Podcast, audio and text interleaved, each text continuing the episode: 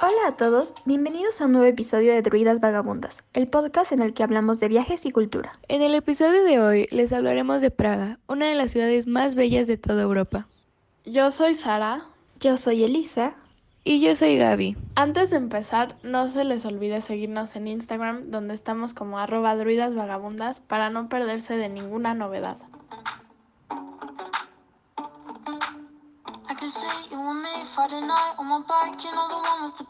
Praga es la capital de República Checa, situado justo al centro de Europa. Tiene un clima muy agradable, aunque el frío y la humedad son predominantes. Tiene 1.9 millones de habitantes, lo que la convierte en la ciudad más poblada del país y la séptima en toda Europa Central. Al igual que en toda la República Checa, el idioma oficial de Praga es el checo. La combinación de historia, arte y cultura convierten a esta pequeña ciudad en una ciudad de cuentos de hada. Desde la era medieval hasta el barroco y renacimiento, Praga lo tiene todo. No hay ningún punto que no valga la pena visitar. Claro, claro, pero es una ciudad pequeña, por lo que dos o tres días son más que suficientes para recorrerla.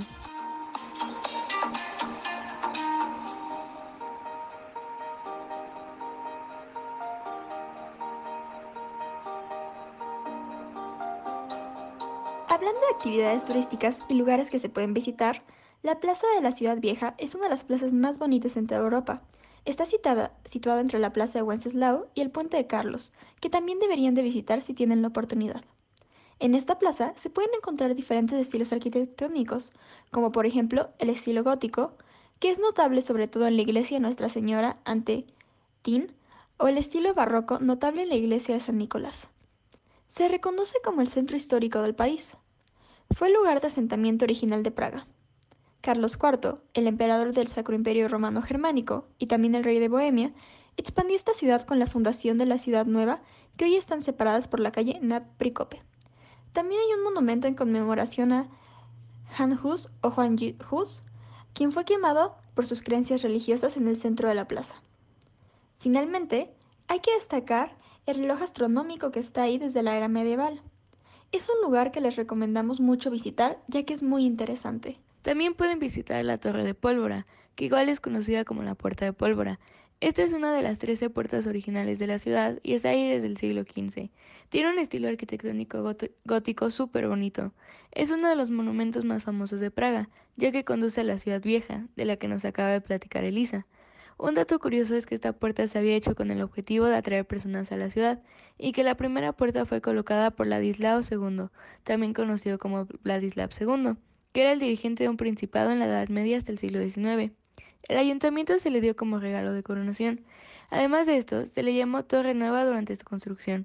La construcción de la torre se detuvo durante mucho tiempo hasta que más tarde se terminó y se utilizó para guardar pólvora, de ahí su nombre. Finalmente, en la batalla de Praga a finales del siglo XVIII, esta torre se vio muy dañada, por lo que se restauró en la década de 1880. La Biblioteca Clementina es considerada una de las más bonitas, no solo en Praga o en Europa, sino a nivel mundial.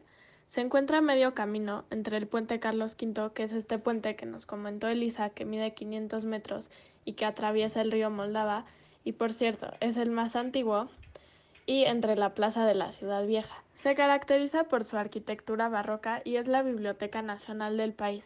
Mide 20.000 metros cuadrados y es el edificio más grande después del Castillo de Praga. Esta biblioteca es muy interesante porque es un complejo histórico de edificios que fue fundado por los jesuitas en 1556.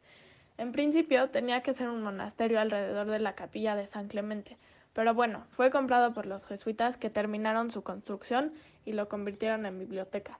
Ellos también fueron quienes incorporaron todos los libros de la Universidad de Carolina en ella. Algo muy interesante es que fue denominada así originalmente Clementinum por la emperatriz María Teresa de Austria justamente en honor a la capilla San Clemente. Hay más de 20.000 libros redactados entre principios del siglo XVII y hoy. También hay una sala astronómica en medio de todos estos edificios que contiene una de las salas de los meridianos y en la que se realizaron investigaciones súper importantes por Joseph Stebling, entre otros. También pueden entrar a la capilla de los espejos, que es una capilla justamente con espejos en el techo y en las paredes. Ahí podrán ver el órgano original tocado por Mozart y diversas pinturas. El acceso a esta biblioteca es fácil, pero no es gratis. Cuesta aproximadamente 250 coronas checas.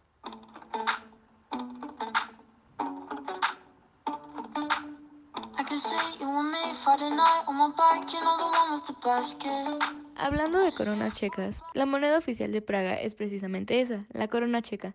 Equivale a 0.2 pesos mexicanos. Por ello, para nosotros, unas vacaciones en Praga no serían tan costosas.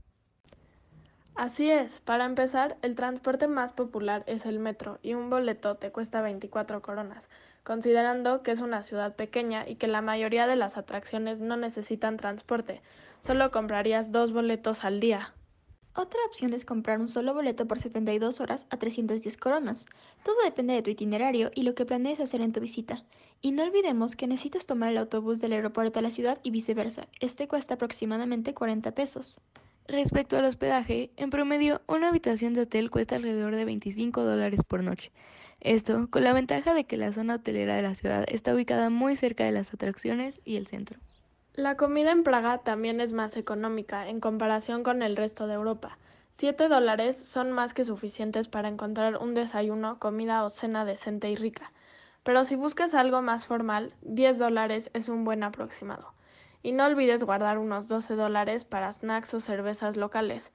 Así el total de comida es 75 dólares por día. Por último, la mayoría de las atracciones en Praga son gratis, claro, con excepción de algunas. La principal es el Castillo de Praga, donde la ruta completa cuesta 350 coronas, aunque puedes elegir solo visitar los jardines sin ningún precio.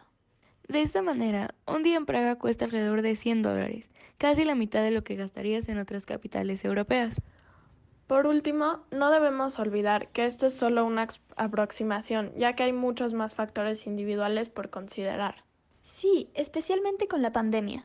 Bueno, esto es todo por el episodio de hoy. Esperamos que lo hayan disfrutado tanto como nosotras. No olviden escucharnos la siguiente semana. Nos vemos. Adiós. de hoy, que yo me voy, adiós,